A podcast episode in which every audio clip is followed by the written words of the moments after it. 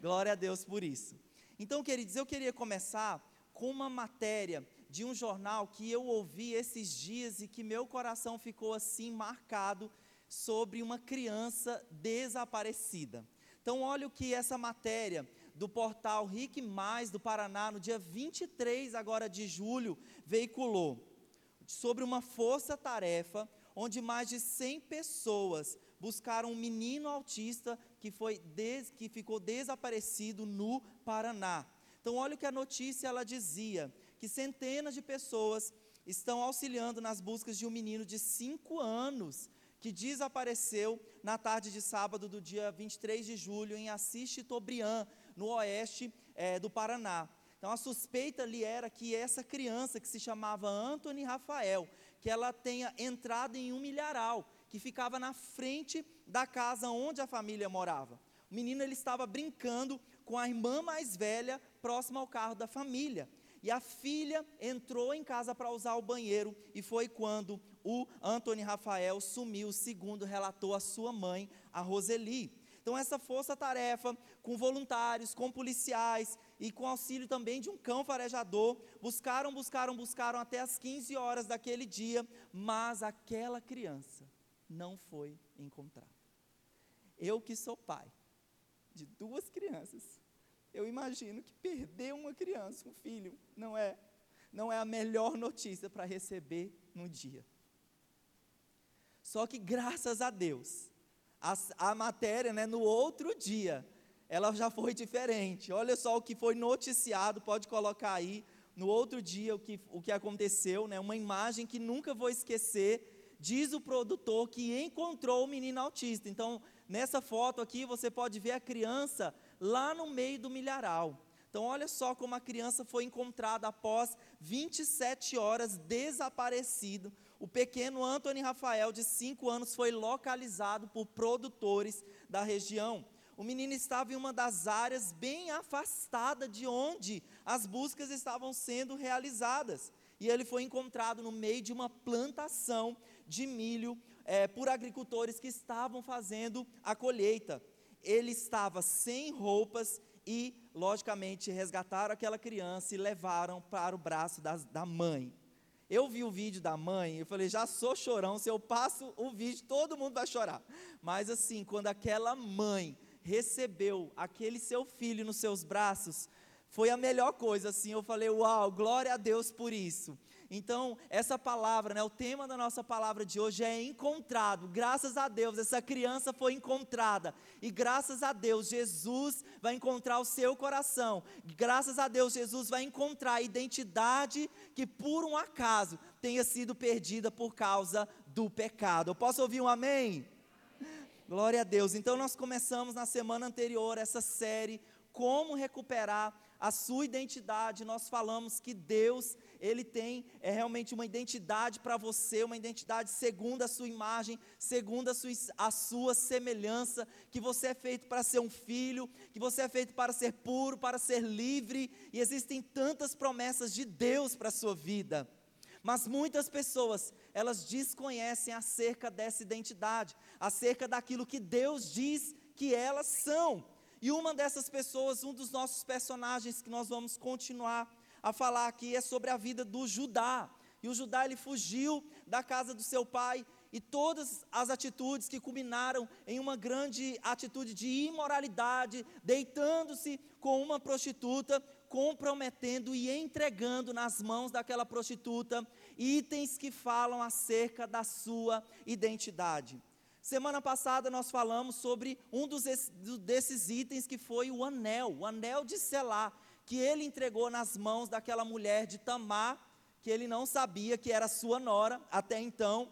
E nós também vimos que para recuperar a identidade espiritual que fala desse anel perdido, através, falamos que através do arrependimento podemos restaurar essa identidade perdida que a imoralidade tem levado de muitas pessoas. De repente, se você perdeu essa palavra, eu quero te dar a oportunidade de acessar lá no nosso canal do YouTube e de assistir esse primeiro tema, essa primeira palavra, esse primeiro item que foi entregue nas mãos daquela mulher. Então hoje nós vamos dar continuidade aqui sobre os outros dois itens, porque ele, Judá, entregou nas mãos daquela mulher um anel de selar, um cordão e seu cajado. Então eu queria que você fechasse os seus olhos para que nesse momento pudéssemos consagrá-lo ao Senhor diante da Sua palavra, diante da Sua presença. Senhor, muito obrigado, Pai, em estarmos na tua casa, como a sua, como está escrito, alegrei-me quando me disseram, vamos à casa do Senhor. E eu tenho certeza que as famílias, que os filhos que estão aqui nessa noite, eles vieram para a tua casa com essa alegria, com essa disposição de coração. Eles estão famintos, eles estão sedentos. Nós estamos, Senhor Deus, nessa condição, buscando em ti vida, buscando em ti. E eu oro, Senhor Deus, nessa hora, que o Senhor revele o teu querer e a tua vontade aos nossos corações, que toda distração seja eliminada e que o nosso coração esteja perceptível ao que o Espírito Santo está falando com essa igreja, em nome de Jesus. Amém. Posso ouvir um amém, um glória a Deus? Amém. Então, o primeiro item aqui, no caso, o segundo que ele entregou, nós vamos falar em primeiro lugar do cordão. Então, diga assim comigo: cordão.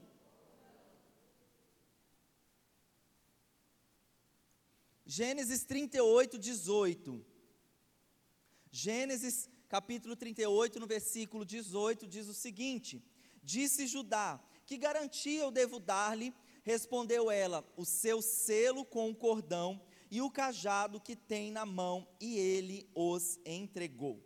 Então, nós falamos que, ela, que ele entregou, primeiramente, aquele anel de selar, que falava da sua identidade espiritual e familiar, se usava aquele anel para comprovar que aquela pessoa pertencia àquela família, ou seja, falava de fato da identidade daquela pessoa, mas somado também com esse cordão, porque a pessoa, ela usava aquele anel pendurado em um cordão. Quem aqui já usou um cordão pendurado com um anel assim? Quero ver os homens aqui. Amém. De manhã não tinha nenhum, vocês acreditam? Então já vi, né? Muito co comum isso. Então essa essa pessoa que carrega um anel, né, um, um, uma aliança, alguma coisa assim, carregada em um cordão. Então era assim que esse cordão era carregado. E esse anel e esse cordão eles estão entrelaçados, porque enquanto o anel fala dessa identidade espiritual e familiar, o cordão ele fala de relacionamentos da nossa identidade e o potencial que Deus tem colocado no nosso coração para construirmos relacionamentos criteriosos. Então, com certeza, se a família está ligada, está ligada com relacionamentos. Só que você ouviu da minha boca e você já ouviu eu falando aqui que Judá estava com uma série de relacionamentos, de situações destruídas e quebradas em sua vida. Você sabe que o Judá, ele entrou em acordo com seus irmãos para vender o seu irmão José. Então eles entraram em acordo, olha, venda José, porque ele é um fofoqueiro. Mediante o acordo e esse combinado que eles fizeram de vender José, eles chegaram na casa do pai e mentiram para o pai carregando aquela culpa, carregando aquele ressentimento, aquela dor de estar vivendo uma vida de máscaras, o Judá sai da casa de seu pai, abandona seus irmãos, numa terra distante, se casa sobre o jugo desigual, ou seja, com uma mulher de outro, de um povo que não era o povo de Deus. Ele perde essa mulher, ele se vê os seus filhos perdendo os seus filhos um atrás do outro e por último ele se prostitui com a sua própria nora toda essa linha, todas essas situações, todas, todas as situações nas, nos seus relacionamentos aqui destruídos. E quantas pessoas também ao nosso redor também não estão com essa área da sua identidade fragilizada, com conflitos de relacionamento, com relacionamentos quebrados. Eu contei para vocês no domingo passado acerca, porque esse espírito de moralidade, ele realmente vem para destruir a nossa identidade então, contei para vocês, abri o meu coração, realmente de uma época da minha vida onde eu coloquei para fora abusos que eu sofri, abusos sexuais sofridos quando eu era criança, mas também, além dessas situações, uma das coisas também que eu tinha dificuldades era na área de relacionamentos, era de ter relacionamentos profundos. Quando chegou na adolescência, eu nunca me desviei da casa do Senhor, sempre estive na casa do Senhor, apesar de frio, talvez distante, talvez sem conhecer o Senhor, mas eu não tinha relacionamentos profundos dentro da igreja. Né, com pessoas realmente que de fato amam, conhecem o Senhor e estão crescendo, têm um propósito na vida. Então eu olhava ao meu redor, percebia que outras pessoas tinham relacionamento, mas eu tinha dificuldade em estabelecer vínculos e relacionamentos é, com outras pessoas. Ser amigo de alguém era meu anseio, porque esse espírito realmente que estava atacando a minha identidade me impedia de me relacionar de forma construtiva com outras pessoas. E eu quero dizer que você está em uma igreja que uma das nossas marcas é a marca de relacionamentos. É uma igreja realmente marcada por vínculos profundos, vínculos de discipulado, vínculos mesmo de pessoas que estão caminhando com um propósito.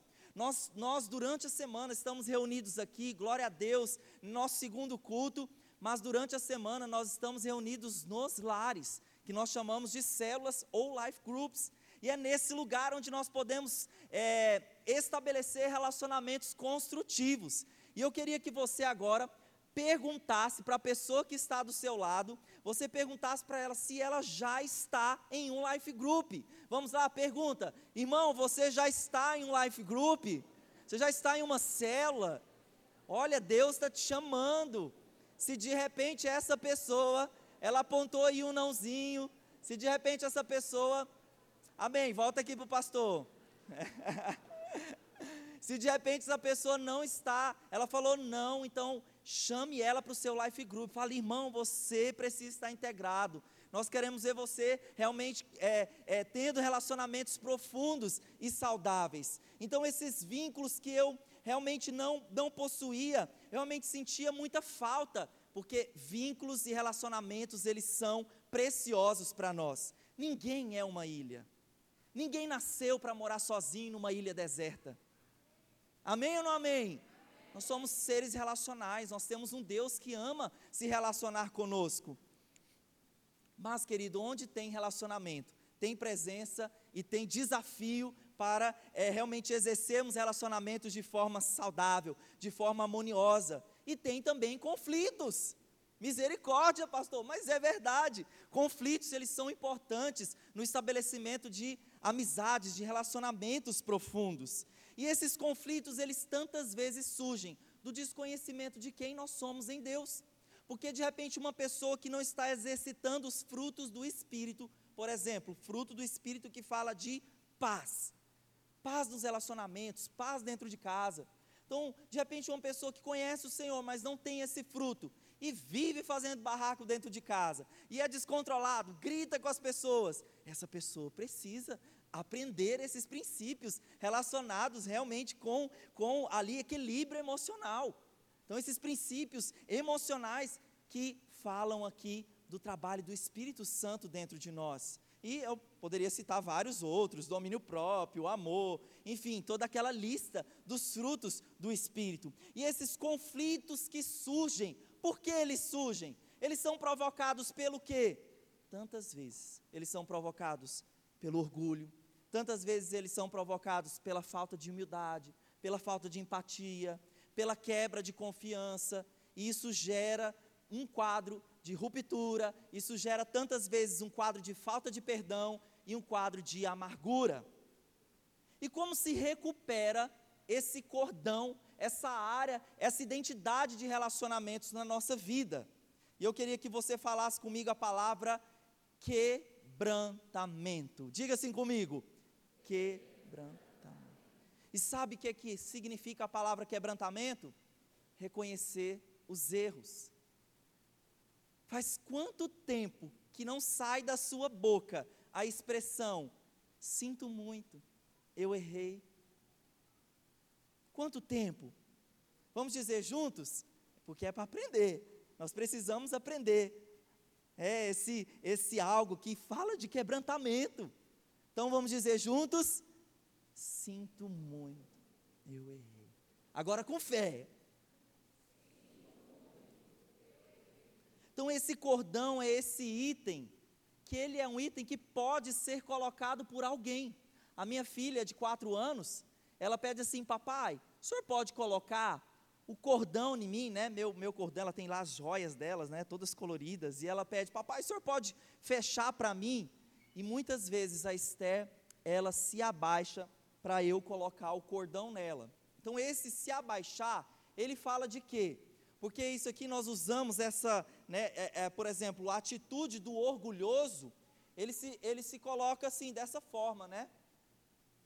Com a, com a sua cerviz aqui altiva, mas, para você, para alguém colocar o cordão em alguém, é necessário abaixar, é necessário inclinar a cerviz. Quando a Bíblia fala de adoração, e uma, um dos significados da palavra adoração é se prostrar. E quando alguém se prostra, ela está reconhecendo que existe alguém acima dela, ela está reconhecendo que existe um Deus sobre a vida dela. E da mesma forma, na área de relacionamentos, quando nós exercitamos o quebrantamento e curvamos a nossa serviço para que alguém nos conduza, para que não façamos do nosso jeito, para que realmente nos submetamos a processos. Então eu vou utilizar aqui agora talvez o texto principal dessa mensagem, que está lá em Provérbios 6, no no capítulo, é, capítulo 6, no versículo 20. Acompanhe essa leitura comigo. Meu filho, obedeça aos mandamentos de seu pai, e não abandone o ensino da sua mãe. Amarre-os sempre junto ao coração, ate-os ao redor do pescoço. Quando você andar, eles o guiarão quando dormir, estarão protegendo. Quando acordar, falarão com você, pois o mandamento é lâmpada, instrução é luz, e as advertências da disciplina são o caminho que conduz à vida. Eles o protegerão da mulher imoral e dos falsos elogios da mulher leviana. Esse texto cai como uma luva aqui para nós entendermos o que estava acontecendo com a vida de Jacó, seus relacionamentos quebrados com seu pai, vivendo realmente uma vida, uma vida afastada, uma vida de máscaras para com seu pai. E nós encontramos aqui três princípios dentro desse texto: o princípio que fala da submissão à autoridade, o princípio que fala do relacionamento com os pais e sobre amar a correção. Então, o primeiro princípio aqui que estava quebrado na vida de Judá, esse princípio da submissão à autoridade. Porque o que, que a autoridade confere para a nossa vida? Qual é a bênção de nos submetermos? A bênção da autoridade, ela significa orientação para nós, ela nos dá proteção, e ela também nos dá revelação acerca de assuntos, acerca de coisas que precisamos entender e que precisamos fazer. Quando não se exercita esse princípio da autoridade, o que que tem no lugar? Um princípio de rebelião. E uma vez esse princípio de rebelião, rebelião instalado lá no lugar, ele realmente vai perverter esse princípio de submissão a uma autoridade. O segundo princípio aqui o relacionamento com os pais. Esse texto diz: obedeça os mandamentos de seu pai e não abandone o ensino da sua mãe. O tipo, querido, de relacionamento que você tem com seus pais, ele reflete nos seus relacionamentos. Quando nós estamos ensinando os novos casais aí para o casamento, nós sempre falamos para eles o seguinte, rapazinho, mocinha, quando você for na casa dos pais, do seu crush lá, né, do seu, do seu futuro, né, lá, esposo ou esposa, perceba como ele trata o pai ou a mãe dele. Porque se ele trata com amor, com cordialidade, com gentileza, isso vai reverberar no seu casamento. Agora, se o rapaz é um cavalo, né, se o rapaz é realmente grosso com o pai, com a mãe, é mal educado, desrespeita, não ouve os princípios do pai e a mãe, com certeza isso vai acontecer lá no casamento. Por isso nós falamos o seguinte, jovem que está aqui solteiro, abre o olho, vamos dizer juntos? Abre o olho. abre o olho antes de acontecer, porque só depois o pastor só vai dar o ombro para você chorar, né? E aí vamos ver se trabalha a restauração e a transformação dessa vida. E eu tenho um testemunho nessa área aqui de obediência aos pais. Em 2005, eu sou é, formado em Direito, mas também tenho uma, uma formação, uma, participei de uma escola de teologia, caráter e missões da Missão Cristã Mundial. Mas em 2005, quando eu ainda estava formando, fazendo direito, no meio do curso, eu e um grupo da igreja, né, a Meire está aqui, né, a Meire estava nesse grupo, nós nos deslocamos para fazer um intensivo de um mês. E lá recebemos mais do Senhor, da presença de Deus. E eu via algo realmente que queimou no meu coração naquele curso. E eu fiquei assim tão animado, tão empolgado, porque eu senti Deus me chamando para o ministério, Deus me chamando para fazer algo. Eu não sabia o que era ainda, mas Deus me chamando. E eu me lembro que eu era na época do orelhão, né?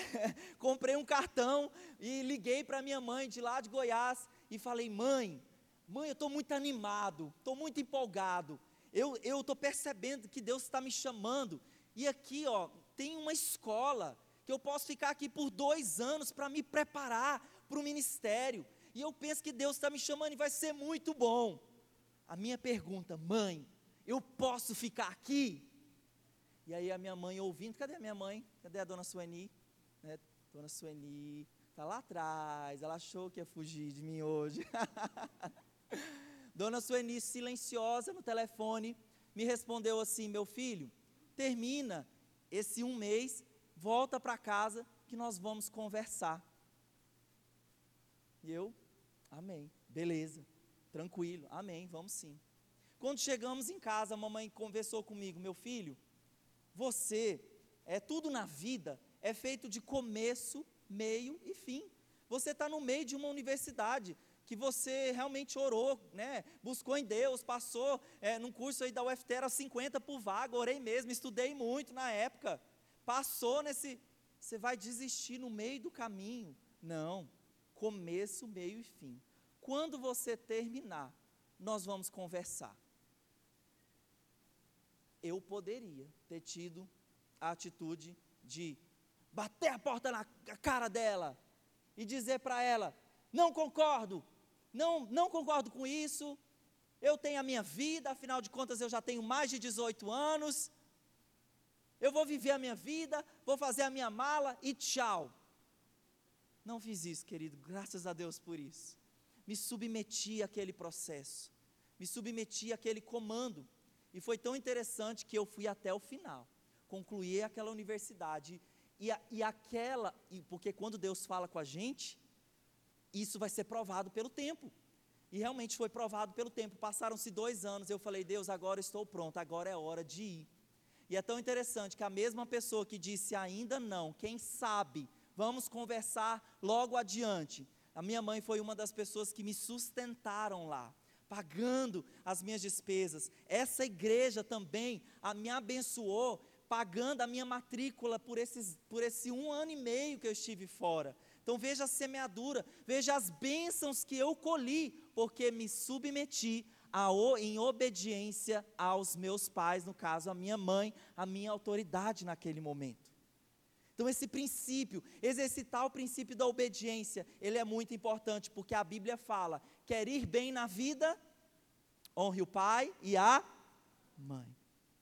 Honre o pai e a mãe. Provérbios 15, 31 diz: Quem ouve a repreensão construtiva terá lugar permanente entre os sábios. Quem recusa a disciplina faz pouco caso de si mesmo, mas quem ouve a repreensão obtém entendimento. Há outro ponto aqui, dentro desse cordão, fala de amar a correção. E olha essa frase que diz: Você destrói amigos de verdade quando você não ama a correção. Porque o verdadeiro amigo, ele nunca vai bater no seu ombro e vai falar, vai mesmo por esse caminho de destruição, de morte, de pecado, de, de quebrar relacionamentos, escolhas, alianças. O verdadeiro amigo, ele vai falar a verdade. E eu me lembro de uma ocasião que a Ana Lídia, né, que era, é filha do pastor Jackson, quando ela é, fazia parte da nossa área e trabalhava comigo aqui no escritório. Ana Lídia, com muito, muito amor e carinho, um dia, assim, chegou para mim para me, me corrigir. Ela falou assim: é, Willy, você já percebeu que não, você realmente dá direções, né, você é um bom líder, né, nos orienta no trabalho e tal, mas você já percebeu que você manda nas pessoas sem pedir por favor? Tipo assim, dá uma direção, ô oh, meu querido, por favor. Rapaz, ela foi muito corajosa. Porque eu ouvi né, aquilo, eu poderia realmente ter falado assim: quem é você? Eu já sou um pastor. Quem é você na sua posição de me confrontar dessa forma? Mas, queridos, eu não fiz isso. Porque eu aprendi a amar a correção. Eu falei para ela, Ana Lídia, muito obrigado. Eu vou melhorar nessa área. Eu vou melhorar nessa área. Muito obrigado. Me ajude, inclusive, a melhorar nessa área. Amém ou não amém? Então, ame, queridos, a correção que parte de um lugar realmente, é, que Deus realmente está usando alguém para te abençoar. E o Judá, pastor? Como é que o Judá recuperou essa área da vida dele? Então, semana passada nós vimos que ele entregou esses itens na mão daquela mulher, porque ele disse que depois mandaria o pagamento. E olha o que a Bíblia diz lá no versículo 20 e 21, diz que, que Judá lhe mandou o cabritinho, por meio do amigo dele, para reaver da mulher aquelas coisas que ele havia realmente entregue na mão dela. E lá eles perguntaram onde está a prostituta cultual que costuma ficar à beira do caminho. E aquele homem procurou, procurou, procurou, mas que nem nós, né, procurando o celular da pastora Luana, né, que eu contei para vocês na semana passada, procurou, procurou, procurou, mas não encontrou. E, e enviou para o Judá essa notícia: procuramos, mas a mulher não foi encontrada.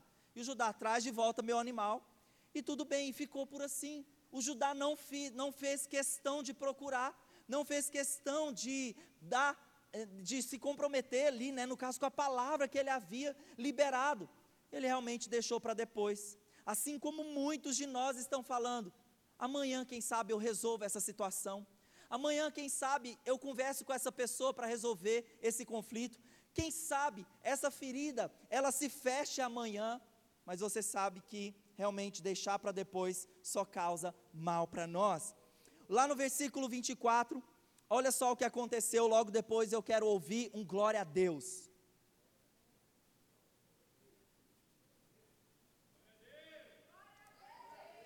Amém. todos estão comigo, irmãos. então agora um glória a Deus avivado.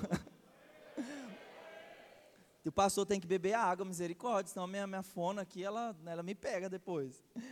Então, Gênesis 38, 24 diz: cerca de três meses mais tarde, disseram a Judá: sua nora Tamar prostituiu-se, e na sua prostituição ficou grávida. Disse Judá: traga-no para fora e queimem-na viva.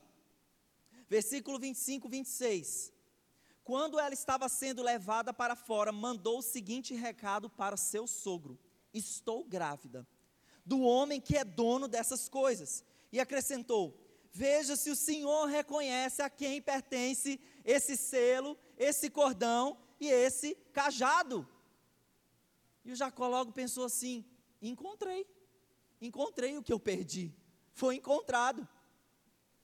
E Judá os reconheceu e disse: ela é mais justa que eu, pois eu devia tê-la entregue ao meu filho Selá. O Judá, ele poderia fazer como muitas pessoas fazem quando elas erram.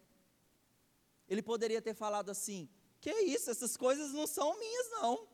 Eu nem sei de quem são essas coisas. Estava escrito lá, o anel que era, estava no nome dele. Não, ele poderia negar.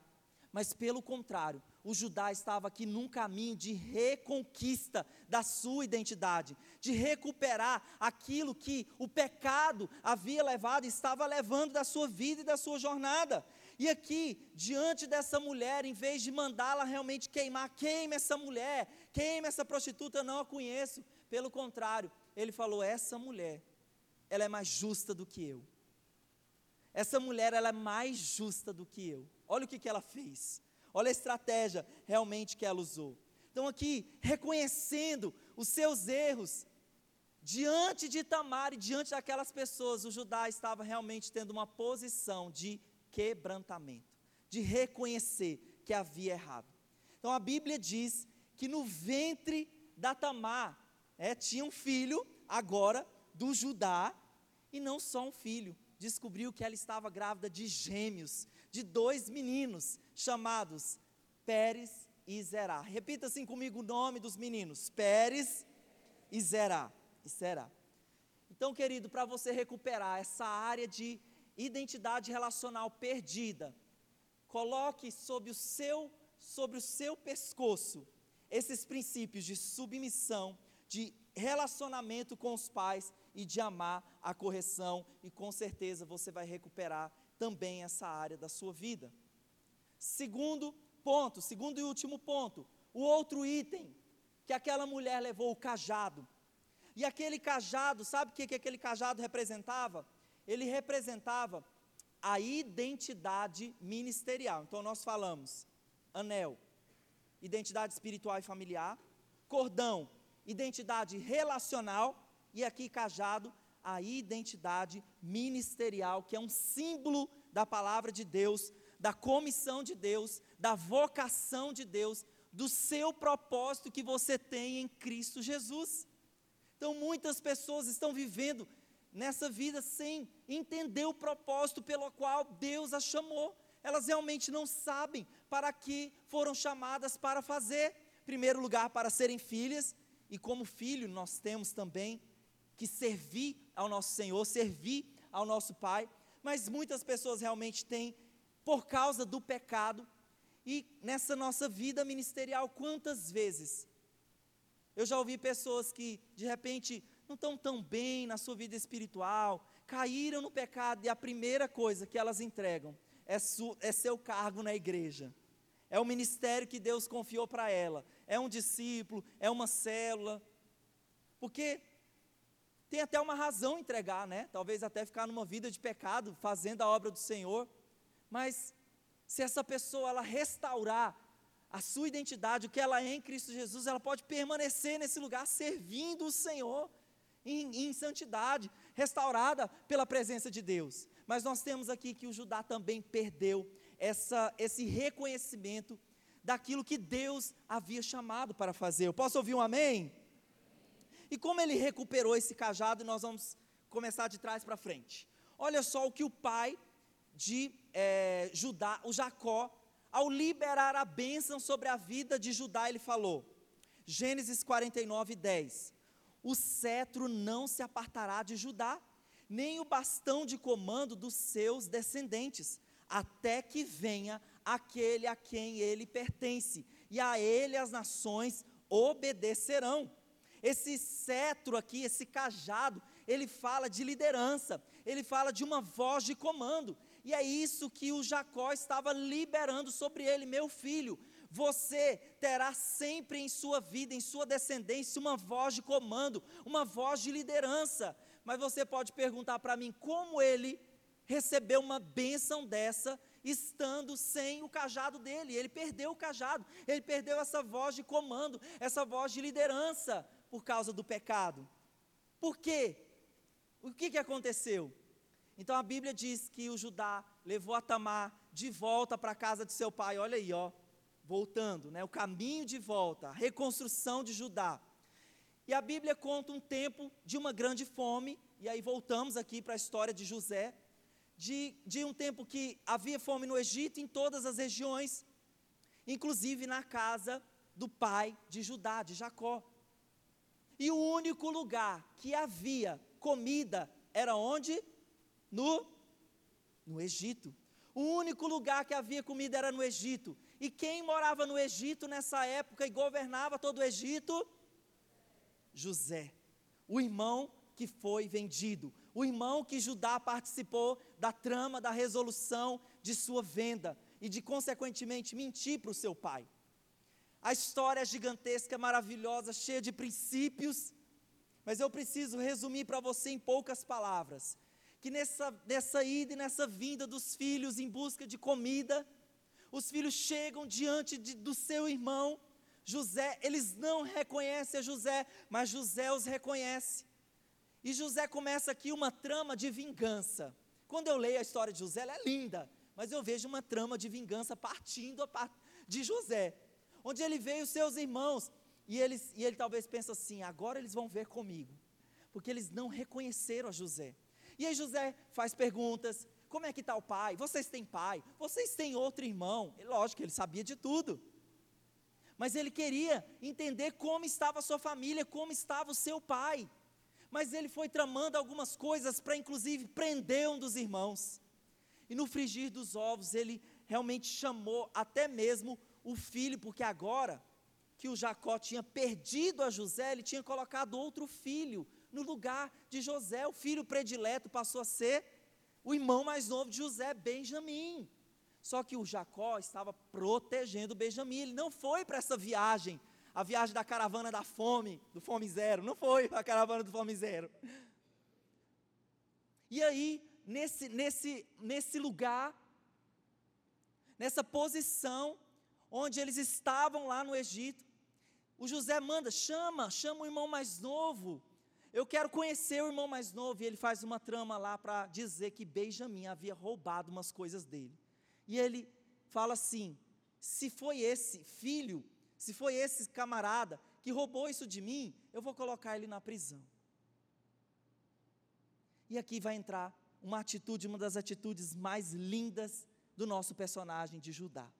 Então vamos ver o que a Bíblia diz lá em é, Gênesis 44, no versículo 33. Porque Benjamim estava prestes a ser preso os irmãos iam voltar sem ele.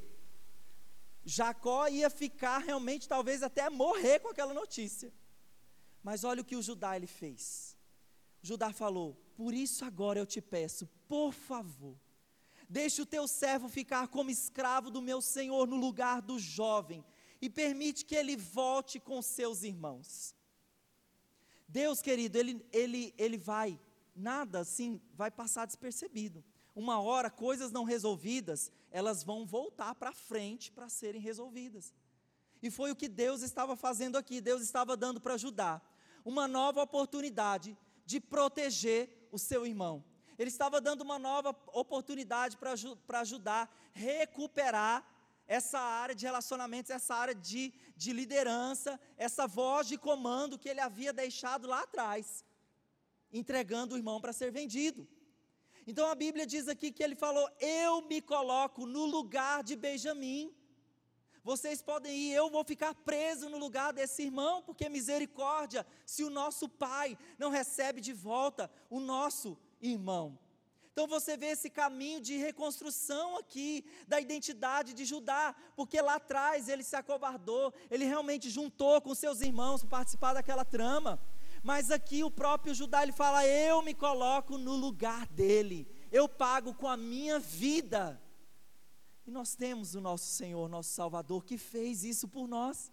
Nós temos Jesus que se colocou no nosso lugar, e aqui Judá é uma figura do próprio Jesus. E diante desse lugar que ele falou, eu coloco no lugar do meu irmão, o, o José, que até então, ele se comoveu e ele disse: Eu sou José. Vocês são meus irmãos. Deus trouxe para cá para a libertação. Deus trouxe vocês para cá para nos salvar.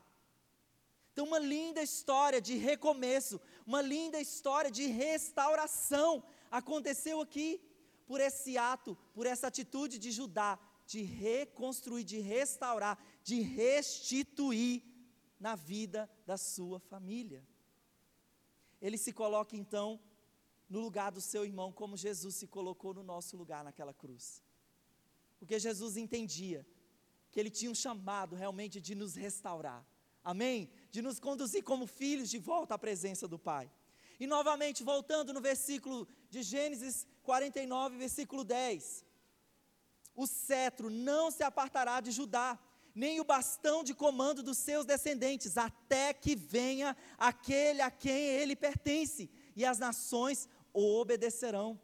Pensa, a bênção do pai, a bênção que Jacó liberou sobre seu filho Judá. Por quê? Porque você praticou a justiça, porque você reconheceu seus erros, porque você se quebrantou no processo, na jornada. Eu hoje restituo, Deus restitui sobre a sua vida essa voz de comando, essa voz de liderança sobre a vida dos seus descendentes. E é isso, querido, que lá no seu tempo a sós com Deus você vai ouvir do Senhor. Aquilo que Deus diz a respeito de você. Os planos que Deus tem para a sua vida. Os sonhos que Deus tem para a sua vida. Da mesma forma que Jacó liberou uma palavra sobre Judá, Deus, o seu pai, o nosso pai, ele quer te abençoar, ele quer falar com você, ele quer liberar a sua vida para um novo tempo. Então esteja dedicado a estar com o Senhor, a estar com o Senhor face a face, em oração, em busca pela Sua presença. E essa história tem um desfecho maravilhoso, lindo, porque o Jacó disse que haveria sobre a vida dos descendentes de Judá voz de comando, autoridade. Vamos ver o que está escrito lá em Mateus 1, versículo 2 e versículo 3. Lá na genealogia, sabe aquelas genealogias, todos aqueles nomes, aí você pega o mais bonito e coloca no seu filho, né, nome bíblico, mas a genealogia não está lá só para isso, para escolher um nome. Veja a genealogia de um grande líder, que partiu de, de Judá, que partiu de Jacó. Vamos lá. Ju, Jacó gerou Judá. Vamos ler juntos, para vocês me ajudarem, vocês estão muito calados hoje. Vamos lá. Jacó gerou Judá, Judá gerou Pérez, cuja mãe foi Tamar. Pérez gerou Esron, Esron gerou Arão. Uau! Então veja aí aquela mulher que se vestiu como uma prostituta, entrou na descendência de um grande líder. E aí você vê que o Arão, né, que auxiliou Moisés, um grande líder. Vamos continuar. Versículo 6. E Jessé gerou o rei Davi. Davi gerou Salomão. Versículo 16. Jacó, outro Jacó, gerou José, marido de Maria, da qual nasceu Jesus, chamado Cristo. Deus pega a história de um homem que entregou a sua vida nas mãos do pecado. Deus Deus transforma a história da vida de um homem que se comprometeu com o espírito de imoralidade, que teve a área dos seus relacionamentos quebrada e destruída pelo pecado. E Deus, após esse homem tomar atitudes de quebrantamento, atitudes de arrependimento, reconstruindo a sua história, reconstruindo com seu pai, retomando com seu pai, Deus pega esse homem e confere para ele a autoridade. Deus libera ele para que seus filhos a voz de comando. E o nosso Senhor, o Salvador, veio dessa linhagem. O nosso Salvador veio da linhagem de duas prostitutas, aqui de Tamar e também de Raabe. Então veja o que Deus pode fazer com você, com alguém que talvez perdeu a sua identidade. E assim como aquele, aquela criança lá atrás, na, na primeira minha fala aqui hoje, o Anthony, que estava perdido e foi encontrado. Assim também, a Bíblia diz que o Filho do Homem, ele veio, está escrito lá em Lucas 10, 19: o Filho do Homem veio buscar e salvar o que havia se perdido. Então, nós falamos de três itens que aquele homem perdeu, mas Judá, ele foi muito macho para reconstruir a sua história, pedindo perdão, voltando atrás, se arrependendo, e Deus o restaurou. E Deus realmente afirmou sobre ele uma voz de liderança, uma voz de comando. Você pode ouvir um amém? Você pode ficar em pé no seu lugar?